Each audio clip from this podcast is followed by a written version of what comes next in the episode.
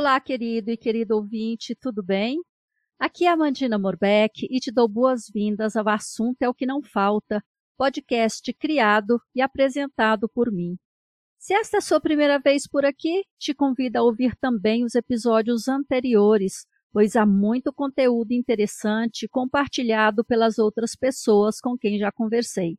E o melhor, os conteúdos são todos atemporais, ou seja, você tanto pode ouvir no dia em que o episódio vai ao ar, ou depois de um mês, de um ano ou mais, que não faz diferença, pois o que você ouvirá são histórias de vida, aprendizados, reflexões, vivências e ensinamentos que não se limitam ao tempo.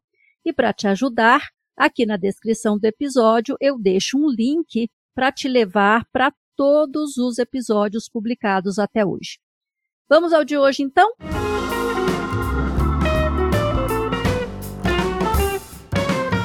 Meu convidado é Adrian Alexandre, gaúcho que mudou-se para a capital paulista aos vinte e poucos anos em busca de melhores oportunidades de trabalho e não voltou mais para sua terra natal. Dali, voou para outros lugares, realmente teve experiências de trabalho incríveis, aprendeu muito, sentia-se cada vez mais urbano e cidadão do mundo, até que conheceu uma pequena cidade no sul de Minas Gerais, chamada Gonçalves. E bem no ritmo do lugar, bem devagarinho, alguma coisa foi mudando dentro dele ao longo dos anos.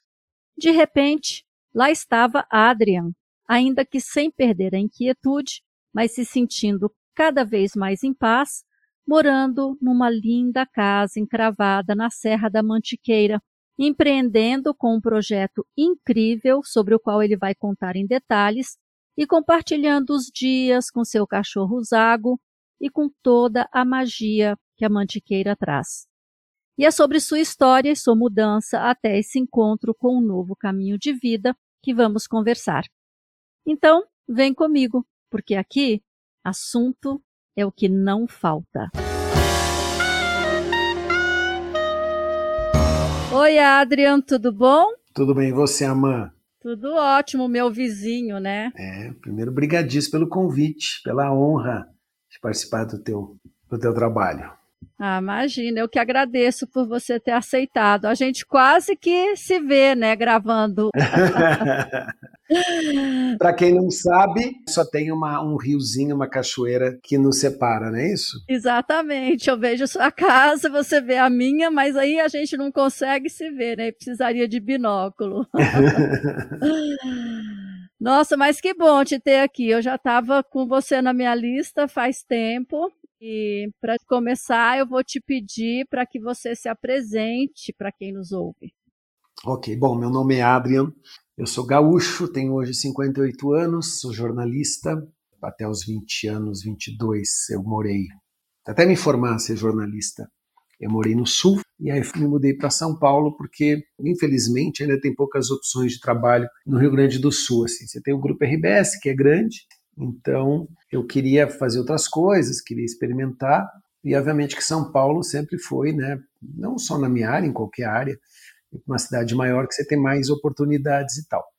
E aí, em 88, eu fui para São Paulo e comecei a trabalhar lá, comecei a trabalhar em televisão. Trabalhei 10 anos com o Jô Soares no SBT, eu era redator e produtor do programa. E dali eu passei para a área de assessoria de imprensa, comunicação corporativa, até 2020. Fiz uma virada lá em 88, quando eu me mudei para São Paulo, e fiz uma outra virada em janeiro de 2020, vai fazer quatro anos agora, quando eu me mudei para Gonçalves. E esse tempo na TV foi só esse período do SBT? Você não trabalhou em outra rede? Não. Quando eu me formei, é, eu era um jornalista de jornal. Eu queria trabalhar em jornal, ser repórter e tal. E aí eu trabalhei um tempo em Porto Alegre, uns dois anos. Aí eu fui, nesse meio tempo eu fui mochilar, fui para Europa, mochilei na França durante seis meses. Voltei e não tinha, né, como eu falei, não tinha muitas oportunidades ali. O jornal, que era um jornal, um projeto muito bonito, mas ele acabou não dando certo. E aí eu fui para São Paulo distribuir currículo e tal. E aí, por um acaso, eu tinha uma amiga, tenho uma amiga, que trabalhava no SBT, trabalhava na edição, lá era editora, falou, ah, vou falar teu nome aqui e tal. E aí eu fui lá e foi super engraçado, porque estava começando o programa do Jô, tinha dois, duas semanas que ele estava no ar, se não me engano, alguma coisa assim.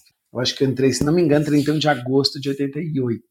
Nessa história de procurar trabalho, eu fiquei uma semana na TV Manchete. Para quem é jovem não sabe, mas existia uma TV chamada Manchete. É, tem que explicar, né? Porque isso é antigo. Eu trabalhei uma semana lá, fazia avaliação, se eu ficava. E eu fiquei, foi, gostei, gostei, mas não ganhei nada. Fiquei uma semana. Eu lembro muito bem que estávamos eu um amigo meu, nós tínhamos ido junto, mais ou menos na mesma época, para São Paulo. E aí a gente sentou com o diretor lá de produção do, do SBT e ele perguntou para o meu amigo assim: ah, vocês têm experiência em televisão? O meu amigo falou não. E eu falei: tenho. Eu fiz um estágio na TV Manchete. Por causa disso, ele me indicou para a diretora do Jô, que era um programa que tinha acabado de começar. Se eu não tivesse dito aquilo, eu não teria ido falar com ela. Quando eu cheguei para conversar com ela, eu tinha um currículo bom. Eu tinha 22 anos para 23, eu tinha morado seis meses na, na França, eu tinha feito uma matéria no Festival de Cannes, tinha matérias de capa na, no jornal lá de Porto Alegre, enfim, eu tinha um currículo bacana para o tempo que eu tinha. Ela olhou e falou assim para mim: Mas eu preciso de alguém mais experiente, eu preciso de alguém que conheça a televisão. E nesse meio tempo, é engraçado porque eu tenho essa lembrança muito clara. Tocou o telefone e era o Jô. E ela conversou com ele, enfim. Quando ela desligou o telefone, estavam só eu e ela na sala. E quando ela desligou, eu falei assim, Dileia, Dileia, diretora do programa durante muitos anos, minha amiga. Falei, Dileia, ó, eu queria que só que você visse aqui meu currículo, você visse aqui as matérias, de que eu tenho capacidade de aprender. Eu fiz isso aqui nesse pouco tempo de carreira e eu tenho condições de aprender. Eu quero aprender. Me dá essa chance. E ela me deu a chance. E ali eu trabalhei 10 anos. Então são essas, às vezes, questões muito pequenas, assim. Que valeu aquela semana de estágio? Não era um estágio, né? Eu fui lá entender o que era um pouco o jornal lá, os caras me deixaram ficar uma semana ajudando lá. Se naquele meio tempo ali que ela me ela disse, olha, você não é a pessoa, não tem o perfil para esse cargo, não tivesse o Jô ligado naquele momento e eu tivesse lá meus três, quatro minutos de o que, que eu vou responder agora, o que, que eu vou dizer agora, talvez ela não tivesse me contratado. São coisas legais da vida que acontecem, como coisas que você ganha, coisas que você perde, coisas que nem acontecem na tua vida, às vezes por detalhes. Mas assim, eu trabalhei 10 anos com ele, eu era repórter redator. O programa tinha uma coisa muito legal, principalmente no início do jogo. Depois lá na Globo eu não trabalhei, aí não, não segui tanto mas era fato da gente descobrir muitos personagens, descobrir muitas histórias de anônimos. Uhum. Pessoas que tinham histórias incríveis, mas fazendo um paralelo hoje com quem assiste Que História é essa do Porchat, né, do Fábio Porchat, que é um pouco isso, são as histórias dos anônimos. No caso do, né, do Porchat hoje, são histórias engraçadas. No caso do Joe era isso, mas era um pouco mais amplo. Ele ficava 10, 15 minutos conversando. Você não tinha TV a cabo, ainda você só tinha TV aberta, em que ele tinha um poder absurdo, que eu acho que hoje não existe, ninguém tem mais esse, por mais que os influenciadores tenham, hoje é muito pulverizado. Então, meu trabalho era um trabalho de triagem, de escolha, de identificação dessas pessoas, junto com outro, um profissional, depois dois profissionais, e também era de fazer roteiro de programa, assim, né, políticos, assim. Então ele tinha esses dois perfis, ele tinha esse perfil extremamente jornalístico e quente de notícias, Todos os ministros da Fazenda foram lá, todas as pessoas que importavam, importam no Brasil, estiveram lá. E esse lado das pessoas que eram anônimas. Eu lembro, uma das coisas que eu mais lembro era de uma mulher que ela tinha comprado o caixão dela. Ela morava em Pernambuco. E ela morava num quartinho de, enfim, já sei eu, 10 metros, tudo na casa dela. E ela tinha um caixão que ela tinha comprado que ficava em cima do armário. Nossa. E aí, quando começa o programa, ele faz uma pergunta e ela vira e fala assim: Como é mesmo o seu nome? É, eu acho isso genial, porque ela não conhecia ele. Né? Assim, o, todo mundo conhece o Jô Soares, todo mundo conhece né, o Bonner. Ela não via televisão, ela não sabia quem era. Ela foi lá, claro que a gente convidou e tudo. Né? Mas é como é mesmo o seu nome, é maravilhoso, porque né, assim, a gente levava todo tipo de pessoa no programa. E isso era o grande barato.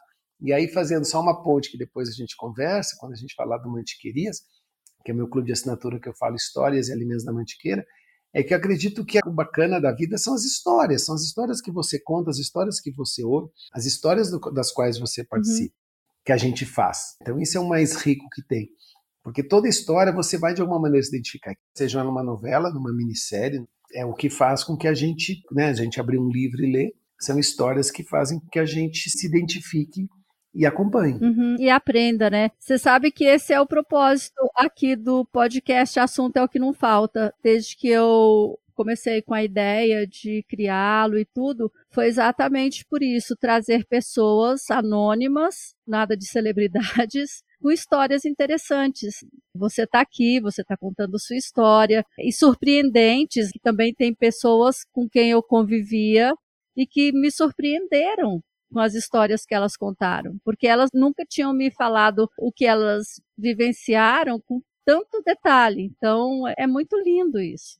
Sim. Quando eu penso no meu clube, então vou, vou antecipar aqui, né? Eu vim para cá e para Gonçalves e as pessoas falam, você veio na época da pandemia? Eu falei, não, eu vim pré-pandemia, fiz todo um planejamento antes da pandemia. A pandemia veio, o home office eu criei antes da pandemia. E aí quando eu pensei em coisas para fazer aqui, surgiu a ideia, uma amiga minha, Ana Laura, por que você não faz um clube de assinaturas e tudo?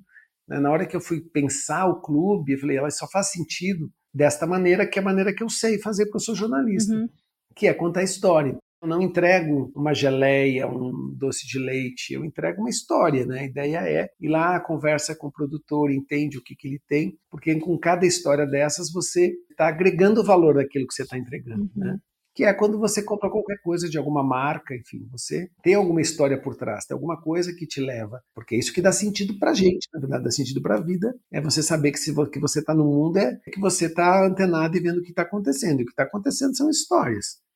Você abrir todo dia o jornal, você olhar um site, você abrir ver a televisão, ver um telejornal, o que você está vendo ali efetivamente são, são histórias. Dá sentido de existência. Exatamente. Até o marketing começou a utilizar essa questão do storytelling para dar valor à marca. Exatamente. Teve marca criando histórias ficcionais que depois foram descobertas. Então tem tudo isso para poder exatamente agregar valor.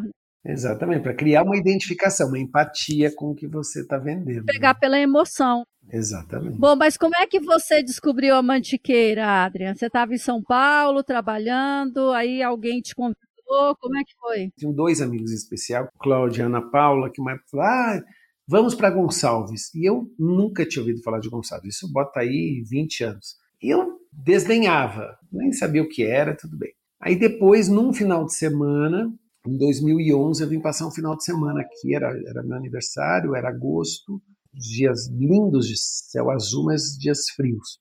E aí eu vim gostei. Aí em 2014 eu tirei férias, eu sempre tirava férias na época do trabalho vida corporativa e tal.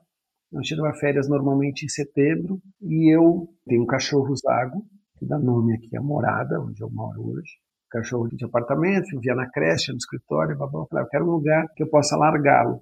Lembrei de Gonçalves. E aí eu fiz um. Lembro que eu esqueci que eu dei um Google assim: pousada que aceite cachorro em Gonçalves. E aí eu achei uma pousada chamada Morada do Luar, que é ali na Vila dos Remédios. Tem casinhas com cozinha, tudo mobiliado, assim, uma varandinha pequena, mas com rede, muito gostoso, e uma vista deslumbrante, que é um vale.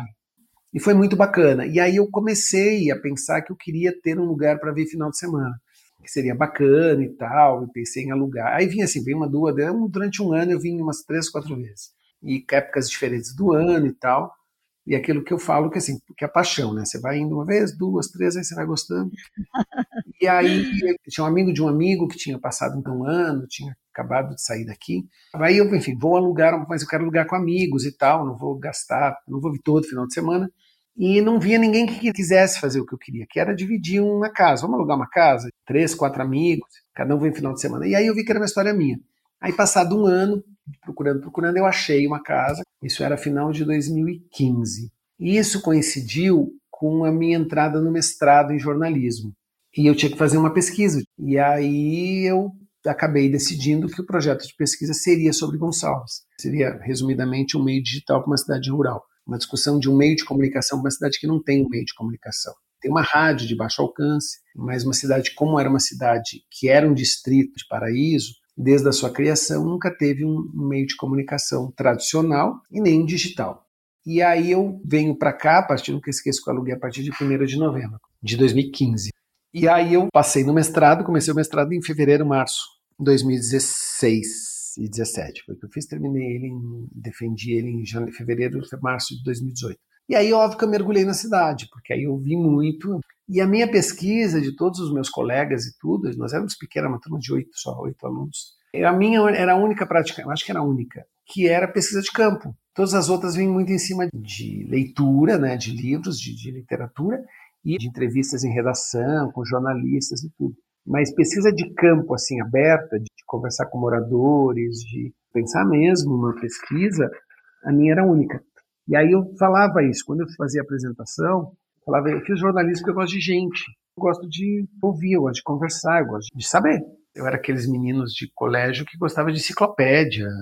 Ia na biblioteca e ficava fuçando livro de história, escrevi peça de teatro. É, eu era esse. Enfim, e aí eu vim para cá e mergulhei na história. E quando eu mergulhei em Gonçalves, me veio a paixão pela cidade. Então vai desde lá do início, quando eu ficava naquela posada, que eu abria a janela e via aquela vista, aquele vale que é lindo, lindo, lindo, lindo.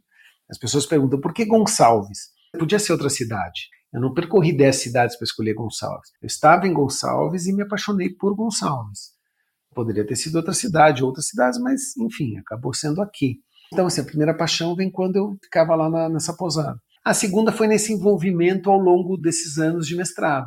Quando eu termino o mestrado, eu já tinha outra relação, obviamente, com a cidade, e eu começo a querer mudar minha vida também lá, né? Sair da vida da cidade grande, do, né, que eu falo do motoboy que duas, três vezes por mês, no mínimo, quebrava o retrovisor, ou batia no retrovisor quando eu pegava 23 de maio em São Paulo. Tem uma hora que aquilo vai te incomodando. Enfim, né, por idade, por uma série de coisas, eu quis mudar. E quanto tempo foi entre o começo e o fim do mestrado? Dois anos. Eu fiz o mestrado nos anos de 2016 e 2017 e eu apresentei ele em março de 2018. Ah, tá. Aí essa vontade de sair mesmo ficou grande aí em 2018. Ficou grande em 2018. Eu sou uma pessoa que eu sempre achava que assim, eu sou da cidade grande, eu sou urbano, nascerei e morrerei numa cidade grande. Talvez até morra na cidade grande. Eu sempre gostei de cidade grande. Se você disser onde você gosta no mundo, onde você quer, eu quero ir todos os anos para Nova York. Mas num determinado momento, isso o Gonçalves me deu, lá começa lá na posada mesmo, essa coisa de abrir a janela e de ver, de uma paz, de uma, eu falo de paz porque acho que é paz mesmo, que esta vista, que esta vegetação, que este lugar me dá, me transmite e que me faz feliz. Isso uma cidade grande não pode me dar, infelizmente. Uhum. Posso até morar no trigésimo andar lá em São Paulo, abrir a janela, mas não vou ter esse mesmo sentimento de paz. E aí, o fato de estar na cidade, às vezes eu penso isso, assim, porque é uma cidade pequena, uma cidade que não tem 5 mil habitantes, apesar de ser uma cidade turística, com muitas posadas, com muitos atrativos turísticos, ela é uma cidade pequena. Então, no dia a dia, você lida com coisas de cidade pequena. Se você faz uma coisa, todo mundo sabe. Você sabe da vida das pessoas sem querer. Né? Você anda na rua, alguém comenta com você. Então, isso é de cidade pequena, que uhum. é uma coisa uhum. que eu lá atrás diria não quero na minha vida. Eu gosto de cidade grande por um anonimato. Mas a gente muda. Né? Eu mudo, pelo menos. E então eu passei a gostar disso aqui, gosto disso, gosto. Às vezes eu tenho impressão, algumas coisas que eu vejo em Gonçalves, que eu falei, estou numa novela, aquela novela, aquela novela das oito que tinha, Cidadezinha. Eu me sinto numa novela. E eu adoro, eu falo assim, eu adoro hoje. O que eu achava uma bobagem, hoje eu adoro. E aí, 2018, e aí vem, enfim, vem uma série de coisas, mas que me fazem fazer um movimento de querer me mudar para cá. Mudar, comprar um terreno, construir uma casa, então eu faço esse planejamento. Uhum. 2019 é um ano também de transição, de mudança. E aí eu me mudo para cá e começo ali já a querer, assim, ainda ficava um pouco lá, ideia e tal. E aí vem a pandemia, a pandemia né, muda tudo. E aí eu fico aqui direto. E nesse processo, sim, dos seus aprendizados, tudo que você vivenciou nesses anos, para alguém que está nos ouvindo, o que que você diria para ele, para ela, que tem esse sonho de deixar a cidade grande para viver no interior? O que que essa pessoa precisa de observar? Claro, cada um tem aí a sua individualidade, mas talvez fazer uma transição mais lenta, ir para o lugar mais vezes, alugar em vez de já comprar direto. E assim, o que, que você diria a partir da sua experiência? Sim, é necessário que você conheça e reconheça o lugar que você quer morar. Né? No meu caso, assim, foi uma paixão, mas foi uma paixão aos poucos. Fui ficando, fui me envolvendo por conta do mestrado e fui gostando daqui. Mas mesmo assim, mesmo neste processo, tem várias coisas que se avalia, assim, embora por mais que hoje ah, a gente tem home office, trabalho e tal, ainda o presencial é muito forte e às vezes você não tem as mesmas possibilidades que você tem numa cidade grande, não nem chamar São Paulo, vai, mas assim, a pessoa mora em São Bernardo, mora em Franca, enfim, seja o que for, muitas vezes você não vai talvez ter, dependendo da tua atividade profissional, você vai ter as mesmas possibilidades aqui. E isto, no meu caso, que não tenho filhos, é fácil de optar, de mudar. Famílias já é um outro processo. Eu tenho uma amiga que veio para cá com filho com seis anos. Então tem que pensar, botou numa escola, não deu certo, foi para uma outra, hoje está na cidade aqui do lado, uma cidade, uma cidade um pouco maior, porque teve questões de adaptação do filho. Cada um tem, essa, tem essa coisa do observar, de você vir um pouco, olhar, porque às vezes você vem na primeira vez e gosta. Mas Gonçalves também é, a minha percepção é, quem vem para cá? Vem para cá pessoas mais velhas, mais velhas quando eu falo assim, depois dos seus 40, 50 anos. Vem casais jovens, vem, mas é difícil vir casais ou famílias, não vou chamar casais, famílias. Ninguém muda para cá com filhos de nos seus 8, 10, 12 anos. Porque você está no meio da vida deles, da escola e tudo. Então, normalmente, quem vem para cá vem buscar qualidade de vida ou para começar uma vida dois, por exemplo, né, recém-casados, ou porque já tem uma vida estabelecida, já juntou algum dinheiro, então vem, ou constrói uma casa, ou compra, ou mesmo aluga, ou ainda vem, fica uns dias, mas volta sempre para a sua cidade de origem. Então eu acho que é como qualquer lugar, assim. Tem gente que vem de cidade pequena para outra cidade pequena que aqui. Mas lembrando, Gonçalves não é uma cidade pequena. Gonçalves é uma cidade turística. Apesar de ela ter nem 5 mil habitantes, eu ando em Gonçalves e sei que eu não estou numa cidade interiorana. Eu saio daqui, vou numa cidade de 10, 15, 20, 20 mil habitantes e me sinto numa cidade interiorana. Porque aqui tem características de cidade turística. É, você tem uma oferta gastronômica maior, pousadas, atrativos turísticos, que fazem dessa cidade não ser uma cidadezinha pequena. Pequena no sentido né, de uma cidade pacata no sentido de que ela, ao longo do ano, pode ter abaixo outra temporada, mas ela constantemente recebe turistas. Então ela tem uma dinâmica de cidade turística e isso faz diferença. A gente brinca que assim, ah, segunda, terça, quarta você não tem onde sair. É verdade mesmo. Não vai ter três, quatro restaurantes para você jantar à noite. Muito provavelmente não vai ter, como uma cidade de 10, 15, 20, 30 mil habitantes também não terá. Mas você tem mais atrativos e você tem o resto da semana e na alta temporada todo tipo de opção. Lembrando também, para quem quiser vir morar em Gonçalves, assim, eu tinha uma vida quando eu vinha para cá final de semana. Eu frequentava lugares turísticos. Na hora que eu me mudei, não dá mais para ficar só frequentando lugares turísticos, porque os lugares turísticos são mais caros. Exatamente. Aí você tem que aprender a percorrer, a descobrir, a, a viver com a realidade da cidade. Senão não dá, senão você vai gastar, vai viver. Você não é mais turista, você é um morador. Tem muita coisa que eu fazia que eu não faço mais. E o que, que foi mais difícil para você na, na adaptação? Eu acho que o mais difícil é o ritmo. O ritmo daqui é um ritmo diferente. Ou porque é um ritmo mineiro, ou porque é um ritmo cidade do interior, ou porque não é o ritmo de São Paulo. O que é o ritmo de São Paulo? As coisas rápidas, a coisa eficiente, a coisa que vai. Seja de você pedir um serviço, seja você sentar num lugar para comer. É, não tem essa mesma agilidade que você tem, porque eu não vou falar na cidade, eu vou falar São Paulo, porque São Paulo de fato acho que está também é outro diferencial. E tem coisas que você quer e que as coisas não andam. E aí eu paro e penso, bom, vamos voltar. Eu não vim para cá porque eu gosto desse ritmo, eu não vim para cá porque eu quero desacelerar, eu não vim para cá porque eu gosto de contemplar. Então, isso tudo está em harmonia. As coisas não são imediatistas, as coisas não são rápidas muitas vezes. Porque é assim, não é melhor ou pior, é desse jeito. Então, tem vezes que você quer uma coisa rapidamente aquilo não vem, você reclama. Ah, poxa, não tem. Não tem mesmo, é verdade. Mas não tem porque isso está em consonância com o resto. Né? O que, é o resto? É um tempo diferente. E, quer ou não, é esse tempo que me, veio, me fez vir para cá. Que quando eu falei lá, eu pegava o carro no mínimo três vezes por mês, o cara batia no meu retrovisor a moto. Não vai acontecer isso aqui. Porque esse é um ritmo de lá um ritmo do anônimo, um ritmo de muita gente, de milhares de pessoas. Né? Um dia desse eu estava na Paulista, fazia muito tempo que eu não andava na Paulista. Um dia eu estava em São Paulo, andei na Paulista. Falei, gente, eu acho que eu andar três quadros na Paulista, eu vou, assim, Eu andar Paulista, eu estou passando pela população inteira de Gonçalves, uma, duas horas que eu ande ali. Não dá, não são comparáveis. Uma das coisas mais legais que eu aprendi na vida é esse julgamento que a gente faz. Assim, não é melhor, não é pior, não é bom, não é ruim. É diferente. É outra coisa. Uhum. Você se adapta ou não, você gosta mais ou não. Não tem certo, não tem errado. Tem formas. Tem coisas que você resolve. Uma coisa boba, ah, preciso chamar o cara aqui para roçar. Né? A realidade da roça é roçar. A grama cresce. Uhum. Eu falo que às vezes eu vou dormir no verão, chove, eu penso assim, essa grama está crescendo, essa grama está crescendo, porque eu vou ter que chamar o, o mais do que o mais rápido que eu queria. E ele não vai vir no dia seguinte para você, mas tudo bem. Então, quando eu quero, eu já me programo, sei, eu vou chamar, ele vai vir daqui a duas semanas, está tudo certo. Não tem problema isso. Uhum. É um jeito de viver, é um ritmo que se tem.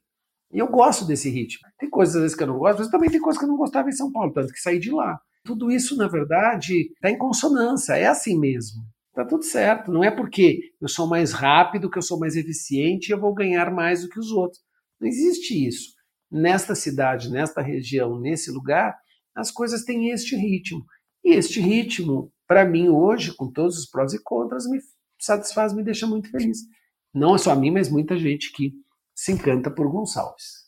É, eu me incluo.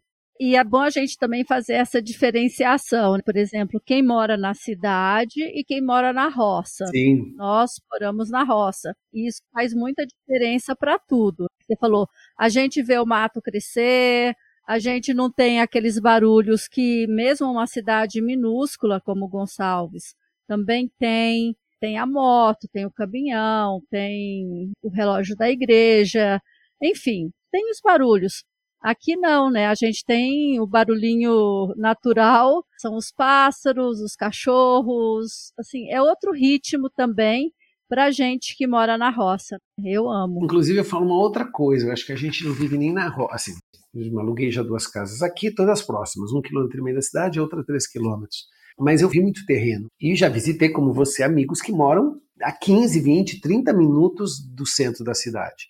Tem gente que literalmente se esconde. Ainda mais eu percorrendo a Mantiqueira. Eu fui num lugar ali em Sapucaí aqui do lado, que eu subi, subi, subi, subi, subi, subi, subi. Não chegava no sítio. Aí quando eu cheguei no sítio, um casal muito fofo, ele falou assim, quantas vezes por semana vocês descem? Eu falei, ah, uma ou duas. Porque é isso, dependendo de onde você mora, você não vai sair todo dia. Porque por melhor que seja a estrada, é uma estrada com pedra, quando chove, você não vai gastar a gasolina todo dia. Então, falo isso porque, assim, tem gente que mora na roça no sentido de estar, de fato, no meio do mato. No meio do mato não, né, não é pejorativo, mas de fato em lugares em que a pessoa tem um estilo de vida que ela não vai sair dali no dia a dia dela, ela vai morar ali. Tem aquelas que moram no centro, estão morando numa cidade pequena, e temos nós que estamos nesse que eu chamo que é no meio do caminho, porque a gente está próximo do centro. Se eu precisar todo dia ir no centro comprar alguma coisa, eu não levo cinco minutos. Eu olho aqui para o lado, se eu gritar, se eu precisar de alguma coisa, e tem uma pousada metros aqui da minha casa, alguém vai me ouvir.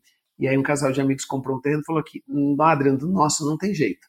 Se gritar, vai ficar gritando porque ninguém vai ouvir.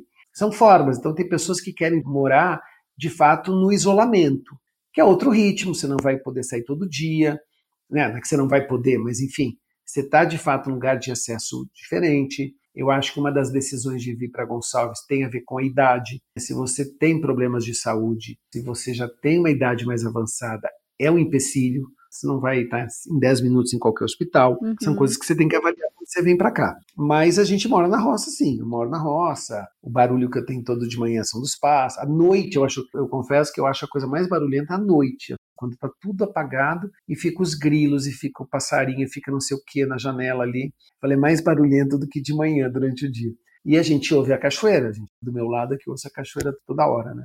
Então é isso, eu vou chamar um intervalinho para no bloco 2 falarmos sobre o clube de assinaturas dos produtos da Mantiqueira, tá bom? Mantiqueirias, ok.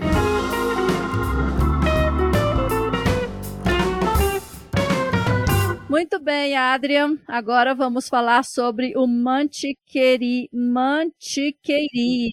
Mantiqueirias. Olha só, eu tendo dificuldade para pronunciar. Não, mas o nome não é fácil. Eu, quando eu pensei no clube, o nome, né? Uhum. Obviamente tinha que ser alguma coisa que remetesse à mantiqueira. E aí o primeiro nome que eu pensei foi Mantiqueiros. Tá. Mas existe uma associação, uma organização de proteção, inclusive, de acho que de nascentes, de vegetação e tudo, chamado Mantiqueiros. Então eu fiquei naquela que nome eu dava, e aí vivei o Antiquerias, foi um nome daqueles exercícios que você vai fazendo para achar um nome, e achei que o nome soava. Mas ele, às vezes, a pessoa tem dificuldade, inclusive na busca, às vezes, pelo Google e tudo, não botar o i. Embora hoje em dia, se você botar lá clube, alguma coisa vai aparecer Mantiquerias e tal. Mas enfim, o Antiqueria surge em maio de 2020, uhum. uh, no meio dessa pandemia. O que eu falo mais louco da pandemia não é que as coisas acabaram, é que a gente vivia numa coisa em suspenso, a gente não sabia até onde ia, né? É. Era assim, não vai ter. Você não sabe quanto tempo vai durar, não se sabe. Vamos retomar tal projeto? Sim, quando? Quando voltar. Quando voltar, como, né? E não voltou de um dia para o outro, teve vacina. Então, a gente viveu um momento de fato que eu acho que é bem ficção. A gente nunca tinha vivido nada semelhante. E aí, como eu tinha contado, eu fiz o clube nessa ideia de contar as histórias, né, histórias e alimentos da Mantiqueira. E aí tinha que ver se era viável. E aí fui conhecer alguns produtores, porque eu tinha a ideia de uma caixa, que se estabeleceu como uma caixa de 5 a 6 produtos todos os meses. Cafés, doce de leite, geleias, embutidos, cerveja, cachaça, azeites. Mas eu tinha que percorrer a mantiqueira para ver se era viável o que eu imaginava. Né? E se mostrou viável, assim, dá para fazer. Quando eu falo viável, assim, dá para fazer um negócio, não que dê dinheiro, mas dá para fazer um negócio. E aí eu fiz um plano de negócio muito simples, mas fiz. Tem que ter o site, forma de compra, de venda. Então, assim, todo mês eu entrego em São Paulo e região. Hoje em dia entrego em alguns lugares no estado de São Paulo. Todo lugar, por Sedex, leva um dia, eu envio. Enfim, aí eu comecei a ver os produtos. Então, assim, é uma caixa que permite quase tudo tudo que dure pelo menos 4, 5 dias nessa caixa sem estragar. Por isso, inclusive, que eu não mando para outros lugares. Volta e meia alguém me pede, ah, eu chamo de Brasília, quero assinar. Eu, falei, eu não vou mandar, porque tem dois produtos muito complicados de mandar, que é cerveja. As cervejas são artesanais, em sua grande maioria, quando eu coloco, e não dá, não pode ficar chacoalhando numa caixa. Uhum. E queijo. Queijo, ainda que eu só bote queijo meia cura, queijo curado, eh, mesmo eu, assim, mandando para São Paulo, eu tenho o maior cuidado de produtos mais perecíveis, de receber no último momento, colocar no último momento para que elas fiquem o mínimo possível dentro da caixa. Mas tem gente, por exemplo, recebe a caixa, fica na portaria, a pessoa está viajando, ela vai abrir daqui 3, 4, 5 dias. Claro, é responsabilidade dela, mas eu gostaria, né, tento na medida do possível, que ela receba os produtos com qualidade, que sejam os produtos que ela possa consumir ali. Então, por exemplo, essa última caixa que eu despachei agora em setembro, está uma semana muito quente, faz uma semana. E aí tinha um queijo, quem não vem para cá do Vitor Pompeu, que é um chefe daqui muito bacana, das pessoas que me ajudaram muito, sempre me ajudaram, não, me ajudam até hoje no Mantiquerias. Na semana eu mandei um e-mail para os assinantes, falou, está indo esse queijo, então assim, se você não for consumir imediatamente, coloque na geladeira, porque está muito quente, né? Então ele já vai passar um tempo nesta caixa. E aí eu comecei a, a buscar produtores e entender, e aí eu descobri um mundo. Eu falo que, assim, hoje eu devo ter lá deve ter colocado já uns 150 produtores, já deve ter uma lista lá com uns 250. Nossa. Toda hora surge um, um produtor novo, eventualmente eu repito, com, eu repito produtor, eu não repito produto. Então, assim, se o cara tem um café, ele pode voltar com outro café, se o cara tem um embutido, eu boto um outro. Não é que eu não posso, até posso, depois de três anos eu posso repetir. Até porque os assinantes meus lá de trás são dois ou três, o resto são todos que foram vindo ao longo desse tempo. Eu diria hoje que tem três produtos que fazem a mantiqueira ser o que é, no sentido de qualidade, de produto artesanal, de reconhecimento nacional e internacional, que são os queijos. Nós ainda seremos tão conhecidos quanto o queijo da canastra, são produtos diferentes, mas cresce e é reconhecido de uma forma fantástica. Os cafés especiais, que são cafés que durante muito tempo foram só exportados, são cafés mais caros, são cafés que você dificilmente vai encontrar no supermercado.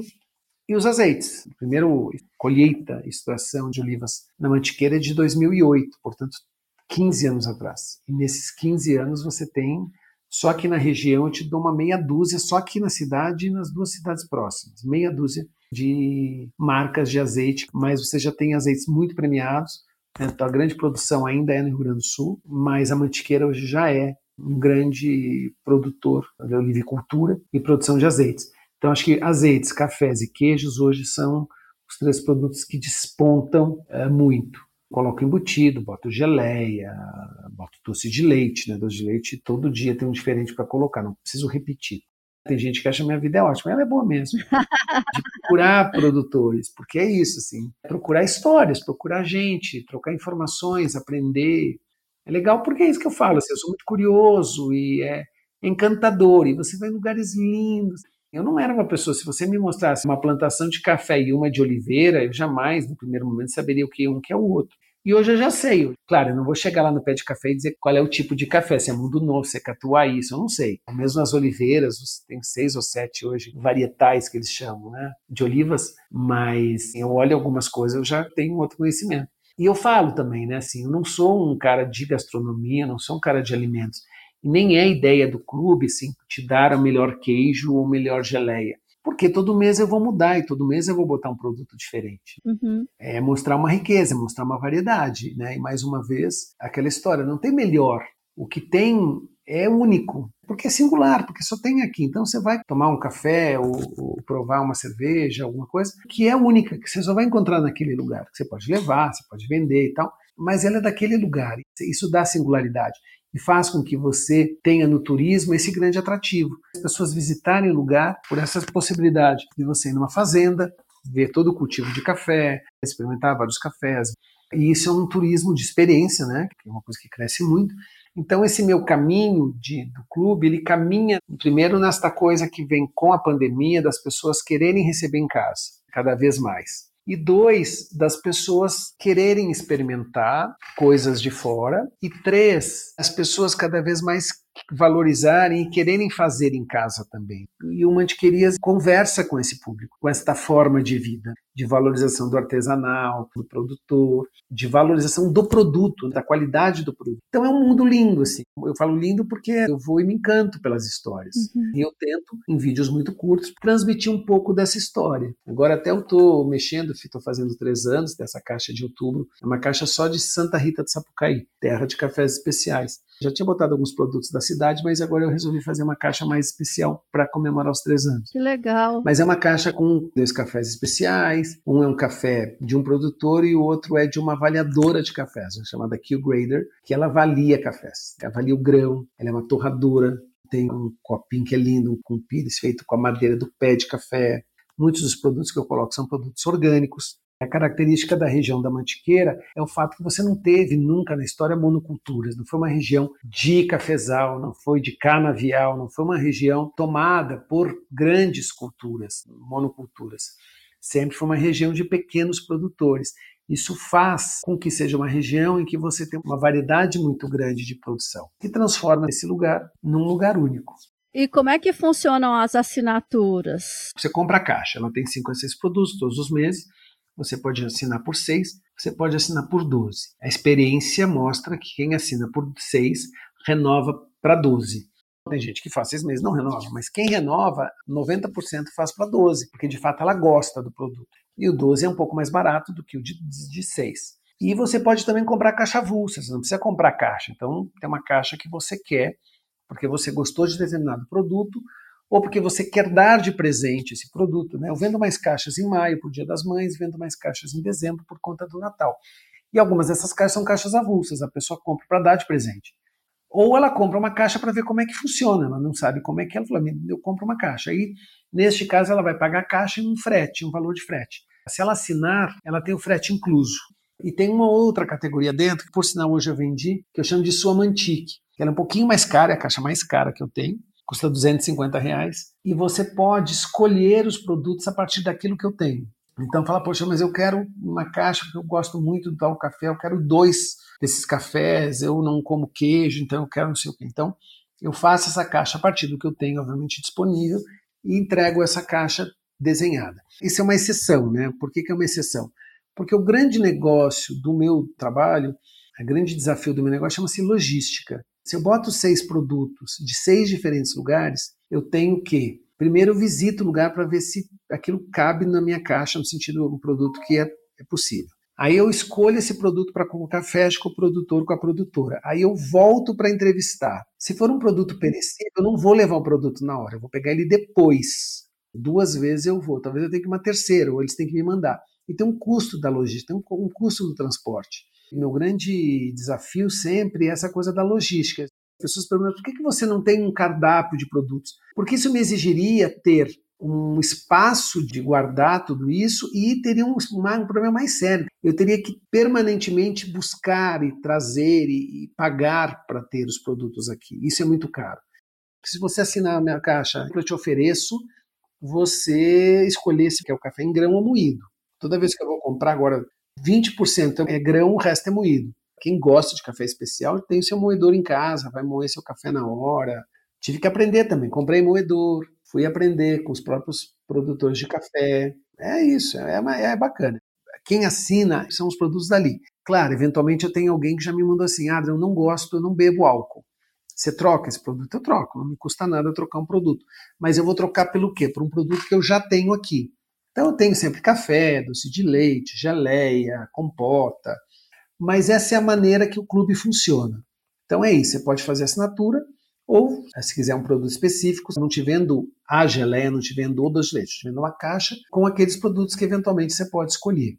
E aí, como alguns sobram, os assinantes têm a cada. Eu não faço isso todo mês, porque senão perde um pouco o interesse, mas a cada três meses eu faço um mercadinho mantiquerias. Eu vejo produtos que eu tenho aqui em estoque e eu vendo para os assinantes. Então, eles podem comprar, além do que eles recebem, tem um cara me mandou mensagem, doce de, botei um doce de leite com café mês passado, ele mandou mensagem, você tem mais desse? Eu fiquei louco por esse doce de leite. Então assim, eu comprei a mais, eu vou vender para esse cara agora que ele quer e tudo.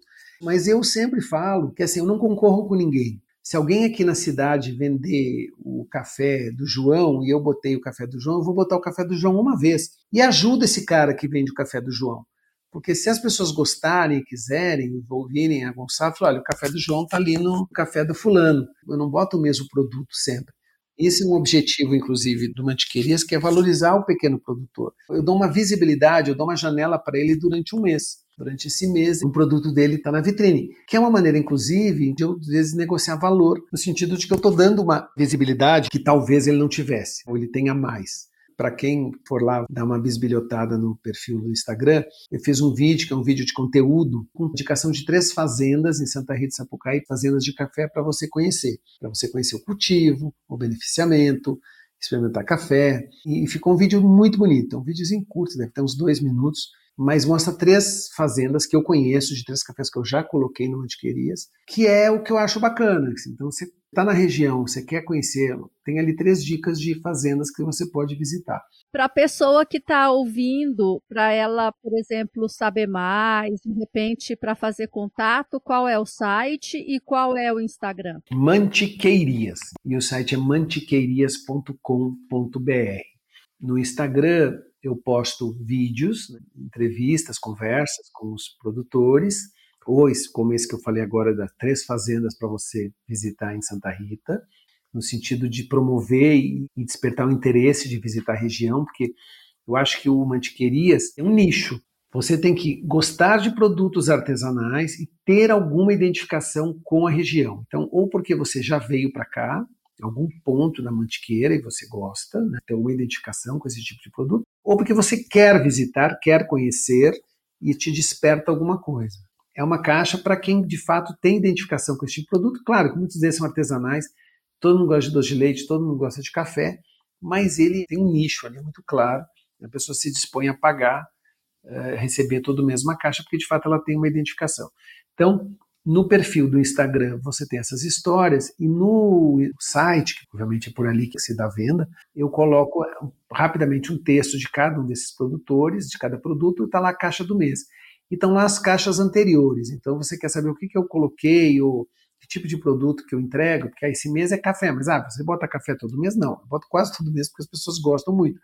Mas tem outros tantos produtos. Se você entrar lá, pelo menos no último ano está aberto lá, você clica e você vê que outros produtos eu coloquei, até muitas vezes, porque as pessoas vão para procurar mesmo, elas querem um tipo de produto, e eu falo isso, né? Eu vendo, eu não vendo produto, né? Eu entrego naquela caixa, mas está ali o perfil de todo mundo. E deve ser bem legal para quem assina ficar na expectativa de saber o que vem este mês. Tem gente que não sabe o que vem, não acompanha, só recebe no dia. E tem gente que torce pelo Instagram. É tão engraçado. Tem ah. gente que olha e fala: eu não vejo a hora de receber minha caixa, que bacana esse produto. E aí eu tenho uma história engraçada de uma pessoa que eu não conheço, Porque quando você quer no Instagram, você quer chamar alguém ali para ver aquele post, você marca a pessoa no Instagram, né, no, na mensagem ali. E ela botava o nome de uma pessoa. Eu decorei o nome dela e dessa pessoa.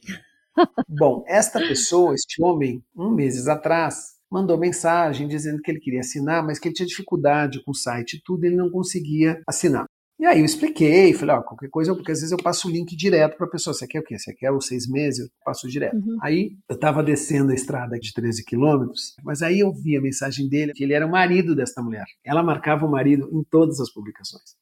E aí ele disse para mim assim, porque eu preciso assinar, porque eu deixei de assinar um clube de cervejas por causa da minha mulher que não para de me incomodar, de me pedir para assinar o clube.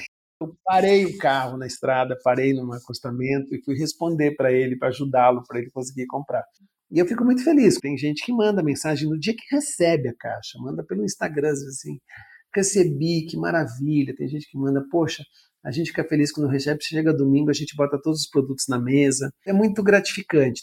Tem gente que às vezes fala assim: ah, mas eu não gosto de determinado produto, ou eu não consigo comer tudo. O que, que vai numa caixa? Vai um pacote de café de 250 gramas, vai um pote de geleia, vai um pote de doce de leite de 200, 300 gramas, que durante um mês, duas, três pessoas consomem.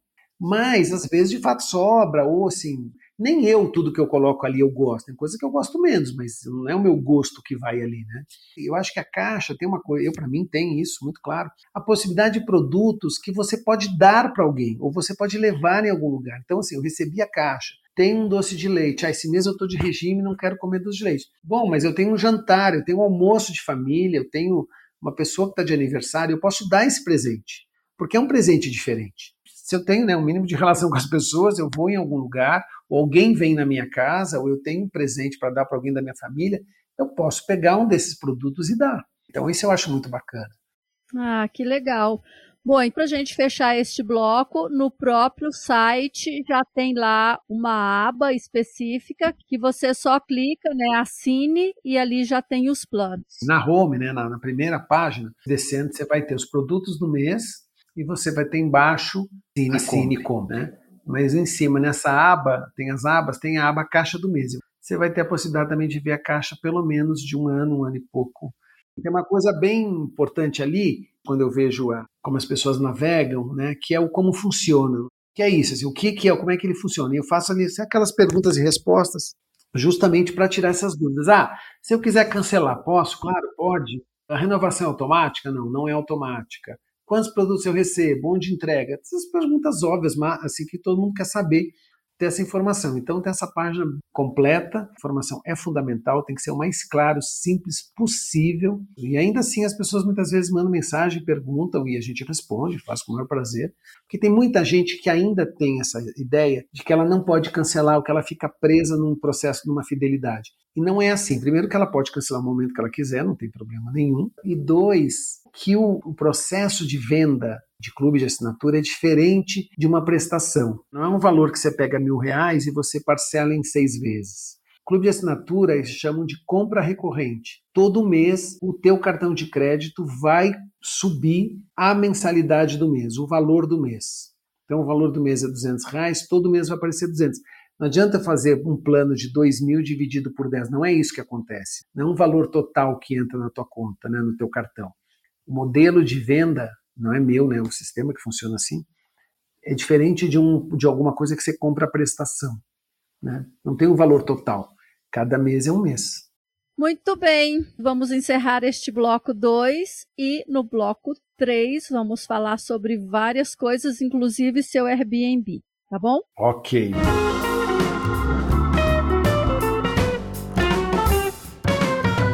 Legal, Adrian. Então vamos lá. Você mora em Gonçalves, no sul de Minas, num lugar lindo, numa casa linda, que também tem um espaço para Airbnb.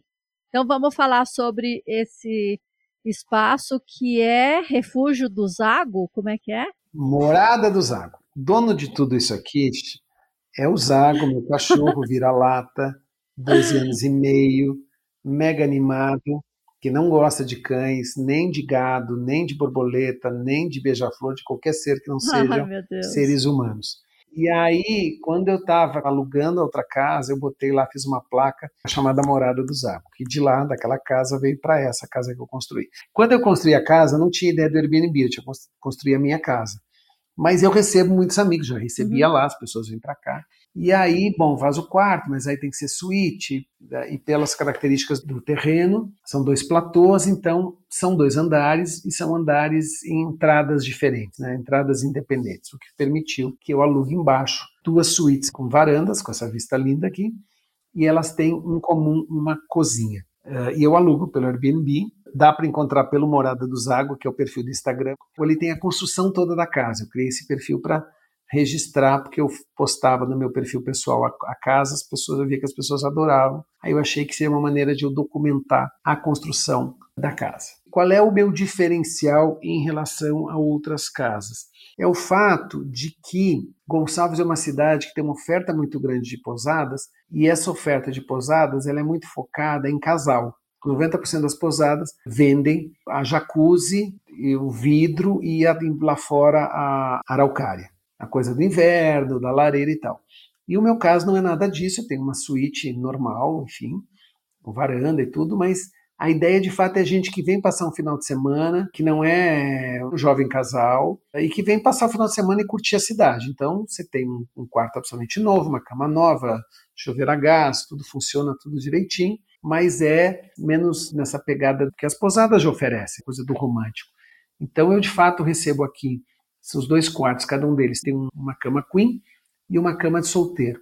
Então, às vezes vem casal com filhos, a maioria das vezes vem casal, às vezes vem amigos, dá para botar três em cada quarto, eventualmente acontece, e aí ser uma turma, daí alugam as duas suítes, e você tem a cozinha com tudo que você precisa para fazer um café da manhã e um lanche à noite. Não tem fogão, não é para fazer jantar, não é para ligar a gás, nada disso mas tem micro-ondas, tem torradeira, tem uma geladeira pequena, um frigobar, tem uma panela elétrica, enfim, tem todos os acessórios, louça, para você fazer, sentar na varanda e desfrutar dessa vista linda uhum. da Mantiqueira.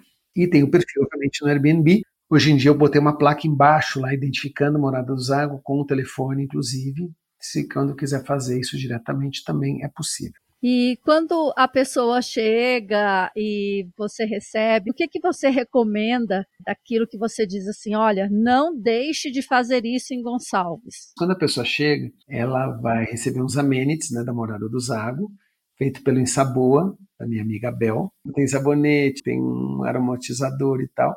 E eu boto também um papel ali, uma cartinha, com alguns produtos do Mantiquerias que eu tenho disponíveis. Então, se você quiser tomar um café especial, se você pegar, quiser uma geleia, um azeite, as pessoas compram, né? Uhum. Quem vem para morada também conhece mantiqueirias, deixa um cartão, justamente pelo entendimento de que quem vem para cá gosta da mantiqueira, tem identidade com a mantiqueira. Ou se não tem identidade com a mantiqueira, depois que sai daqui, está apaixonado pela mantiqueira, então é um, um possível assinante ou, enfim, um cliente do Mantiqueirias. A Mantiqueira, Gonçalves, é um lugar de natureza. A gente está numa APA, a gente está numa área de proteção ambiental, ainda que a gente tenha vários problemas, isso é é um outro podcast, mas a gente tem vários problemas.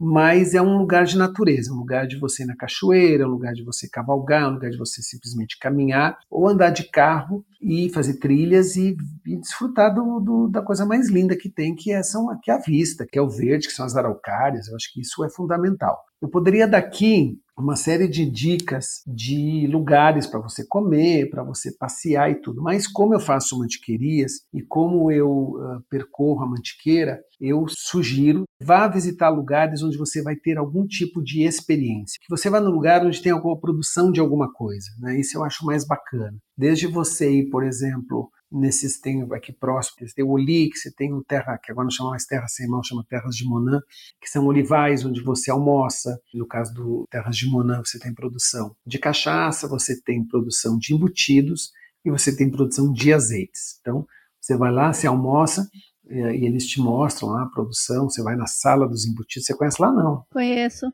Mas enfim, você tem o Olic também, aí obviamente o Olic é um lugar mais sofisticado, mas você faz, no caso do Olic, você paga lá, acho que uns 40, 50 reais, e você faz um passeio, eles te mostram o cultivo, depois você senta, você faz uma degustação de azeites, por exemplo.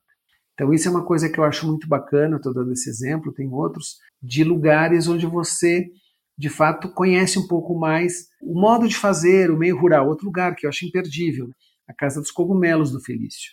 Entra num galpão escuro, de um lado ele, ele cultiva shiitake, do outro ele cultiva shimeji, que são cultivos diferentes, mas é fantástico. Então, eu acho que essas experiências ou visitar alguma região ali em Brasópolis, Brasópolis não, aqui em Paraíso, Paraíso e Brasópolis, na verdade. Você tem algumas fazendas queijeiras também, que são abertas para o público.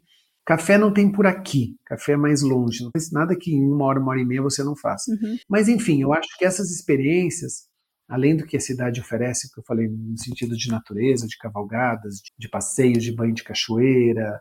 Então eu acho que quando você vem e entra um pouco neste mundo rural, é quando você de fato sai do turístico turístico para alguma coisa daquilo que é possível você conhecer melhor a cultura, o jeito de fazer.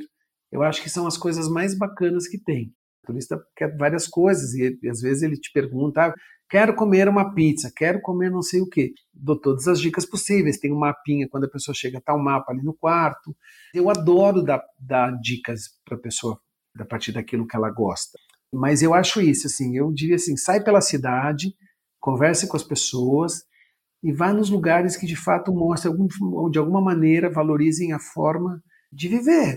Você anda no centro ali, você vai ver os violeiros ali sentados cantando, você vai sentar num café e pode ouvir alguém da cidade conversando ali. Enfim, eu acho que essa é a maior riqueza que Gonçalves tem. E nesse ponto, né, agora que teve a mudança, que teve lá aquela marca da cidade, eu acho que essa marca representa bem o que é Gonçalves, assim. No primeiro momento eu olhei, achei meio estranha, mas depois eu falei, essa marca é muito bacana, porque ela reflete o que é Gonçalves. Né? Assim, Gonçalves é roça. Gonçalves é roça. Com tudo que pode ter de bom na roça, Gonçalves tem. Eu preguei no meu carro aquele adesivo, porque eu gostei bastante também. É muito legal, eu gosto. Eles fizeram alguns que são só alguns desenhos, não são uhum. todos, são quatro, eu acho, né? É. Quatro figuras. E aí, o dia que eu fui lá no portal, eu peguei. Então, eu tenho um na janelinha na entrada, lá, na, lá embaixo, quando as pessoas chegam, tem um, que eu não lembro se é fogão a lenha. É, o fogão a lenha, o violeiro. É, eu tenho um que é uma igreja que está aqui dentro de casa. Eu botei, eu, tinha, eu peguei dois aquele dia. Vou pegar os outros, eu acho muito bacana. Mas eu diria que é isso, que é o que me encanta, porque aí eu falo mais uma vez, né? Assim, a cidade me encanta pela natureza, obviamente, mas ela também tem que te encantar pelas pessoas, por as pessoas que estão ali. Isso faz muita diferença numa visita, numa viagem como as pessoas te recebem. Então, a partir delas, você vai conhecer muita coisa. Alguém que te leve, que te apresente. Seja sentado num restaurante, alguém que te sirva alguma coisa, seja você entrando numa fazenda. São as pessoas que vão te guiar ali, te dar o caminho para você conhecer alguma coisa. Muito legal. Você falou no começo que também gosta de viajar. Como é seu tipo de viagem? Você mencionou Nova York. Depois que eu vim para Gonçalves, eu não fui para lugar nenhum, né? Teve pandemia, teve construção de casa, não consegui viajar. Eu sou muito urbano, assim. Nova York foi um lugar que eu já passei seis meses, já fui, deve ter ido umas dez vezes, eu acho, não sei quantas vezes eu já fui porque me lembra também São Paulo. Mas eu já andei, assim, eu já fui para o Japão, já fui para o Canadá, para a França, que eu mochilei na França, ali, algumas coisas na Europa. Eu tenho um lado muito forte de cultura. As últimas viagens mais legais que eu fiz foi uma viagem, um roteiro cultural pela Holanda, por cidades da Holanda, para ver quadros de um pintor. Por isso que eu gosto, inclusive, de grandes cidades por conta disso, por poder ter acesso à cultura, poder ir a museus, já viajei muito, viajo, quero, obviamente, continuar viajando, não naquele ritmo que eu viajava, mas hoje eu estou num outro tempo mesmo, estou num outro timing que é diferente, que é mais calmo mesmo, que é num ritmo roça, num ritmo de natureza, que nesse momento me faz muito bem. Eu não gosto mais de pegar avião, confesso que eu fui agora ver minha mãe lá no sul e tem um processo que eu, eu desacostumei e não quero me acostumar de novo eu acho muito chato, muito chato de ir para o aeroporto, não gosto. Mas enfim, né, para viajar a gente tem que muitas vezes pegar mesmo e tal. Gosto de conhecer o Brasil, eu já visitei muito, eu trabalhei na Embratur, fui gerente de comunicação na Embratur durante quase quatro anos. A gente tem muita coisa, muita coisa nesse país, e tem muita coisa que eu ainda quero conhecer no Brasil que eu não conheço. É lindo viajar para fora, mas a gente tem que viajar para dentro, dentro do nosso país, porque ainda mais quem morou tanto tempo como eu em São Paulo fica achando que está tudo ali, e não está tudo ali. Na verdade, não está em lugar nenhum, está em tudo. Como é que as pessoas pensam, não é ficar resumindo, achando que isso aqui é o que é o melhor ou que as coisas são assim. anda, vasculha, ouve. Isso é a coisa mais rica que pode ter.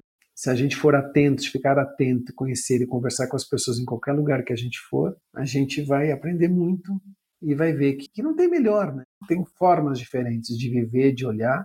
Tem aquelas que a gente se identifica mais, outras se identifica menos, outras que a gente não dá nem bola. Mas é isso. Tá aí a riqueza da vida. Eu só acho que a gente tem que ter a curiosidade de conhecer outras coisas. Né? Assim, ah, eu vivo no melhor lugar. Ah, eu não. Não, gente, não existe. Claro que você pode estar muito feliz no teu lugar, mas a viagem, é para mim, é isso sempre foi. Viajar é você se reconhecer, é você olhar para fora, olhar e falar como isso é legal, ou como eu gosto mais disso ou daquilo.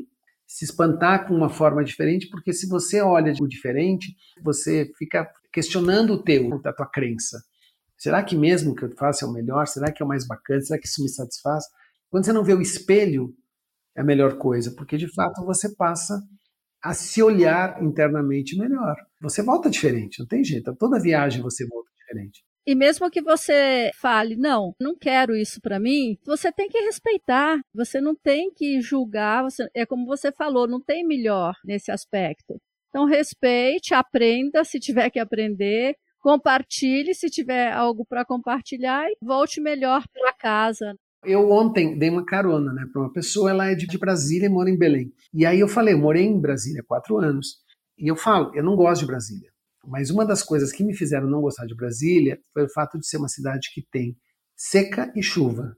Lá não tem outono, lá não começa a esfriar, porque é uma terra mais quente. E só depois que eu fui para lá é que eu vi que assim, eu preciso das estações.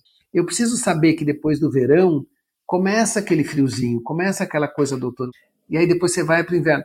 Me é necessário isso, isso me faz feliz. Mas eu só consegui entender isso no momento que eu fui viver lá. Até para dizer, não é isso que eu quero, não gosto disso. Então isso é viagem. Viajar é isso. Eu, eu fui para o Japão e aí de manhã, assim, era aquele café da manhã. Mas eu preciso de café, café, eles não tomam café preto. Você tem que tomar um chá. O que você faz até? Você faz porque você está ali, porque é bacana, né? Porque, de fato, você precisa mergulhar naquilo ali também. Podia ser que eu voltasse dizendo que maravilha, eu quero todo dia de manhã tomar chá, não é o caso, porque eu adoro café. Mas a gente precisa disso, a gente precisa ver o mundo. E essa coisa, o mundo não precisa atravessar, não precisa pegar um avião lá do outro lado. O mundo pode estar muito mais perto, tá no próprio Brasil aqui, mas a gente tem que ter a, a curiosidade. Eu acho que assim, a coisa mais bacana da vida é a curiosidade, é o fato de você bisbilhotar, procurar, não se aquietar. Então, não é porque eu estou numa cidade da roça, não é porque eu estou num lugar que o tempo é mais lento do que eu estava, não, é não é pela contemplação que eu vou ser menos inquieto. Uhum. Porque na hora que você fica inquieto, você vive mais coisas. Bom, então, para finalizarmos, o que, que você gostaria de deixar assim como mensagem? Eu diria que eu acho que esse final mesmo que eu falei, eu acho que assim, a curiosidade, a inquietude são coisas muito importantes. Não no sentido da angústia, de, ai, ah, preciso mudar, preciso fazer, nada disso, né? É o que eu falei, vim, estou aqui num lugar onde todo dia eu acordo e contemplo, vejo a beleza, sou feliz num lugar ambiente tranquilo, onde o barulho é mínimo, só dos pássaros, mas a curiosidade, a necessidade de consumir informação, de, de, de, saber como é que os outros pensam, de pensar no contraditório, é o que me faz vivo. Então, acho que se você vem para Gonçalves, se você está ouvindo, já veio, venha para Gonçalves, pense sempre nisso, na possibilidade de vir e de entrar mesmo, como em qualquer lugar que a gente vai, no sentido de, que eu diria que na verdade até de respeitar o lugar. Tem uma amiga da amiga que veio para cá e ficou irritada porque chegou no lugar e ela não foi atendida em 10, 15 minutos. Ela não entendeu onde ela estava. A riqueza das coisas está nisso, da gente chegar nos lugares, respeitar os lugares e, dentro do possível, tentar mergulhar naquilo, entender aquilo, que não é para gostar daquilo, é para entender aquilo. E dali você vai tirar aquilo que você achar que te vale na vida. E tudo que você levar dali será rico para você. Isso é o mais bacana da viagem. Então, viagem. Muito bom. Então tá, olha só, confirmando, tá? Eu vou deixar na descrição do episódio todos os links que a gente falou aqui. Então, do site, das mídias sociais, eu vou deixar do Mantiqueirias, vou deixar da Morada do Zago, vou deixar também, se você não se importar, da Morada do Zago, que é do Airbnb, eu vou deixar também o WhatsApp. Sim, pode deixar. Então é isso, porque daí a pessoa que quiser vir para cá também, né, ficar aí no seu espaço, vai ser muito legal. Tá certo. Obrigadíssimo, Amanda.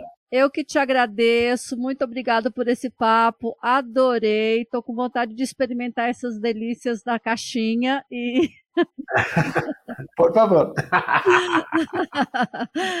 e adoro nossa vizinhança, assim, nosso espaço que compartilhamos aqui na Mantiqueira. Esse lugar é muito especial mesmo. E vamos tomar um café, né? Vamos, vamos. Então tá, um beijão para você, Adrian. Beijo grande, Amã. Obrigado, tchau. Tchau.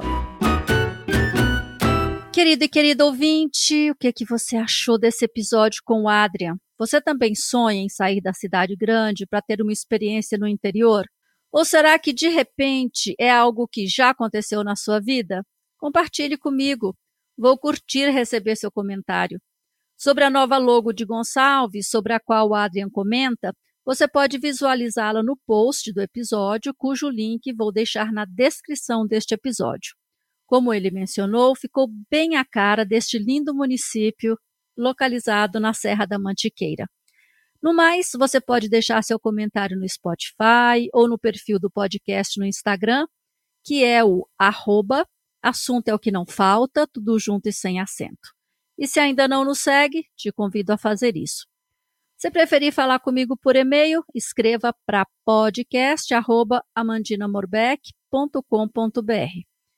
Espero que você também siga este podcast no tocador de sua preferência, nos dê cinco estrelas no Spotify e na Apple Podcasts e conte sobre ele para as outras pessoas, pois quanto mais gente acompanhar nosso trabalho, mais rápido podemos crescer. E lembre-se que toda sexta-feira, a partir das 13 horas, um novo bate-papo vai ao ar. Termino agradecendo imensamente sua audiência e te espero no próximo episódio. Um abraço e até lá!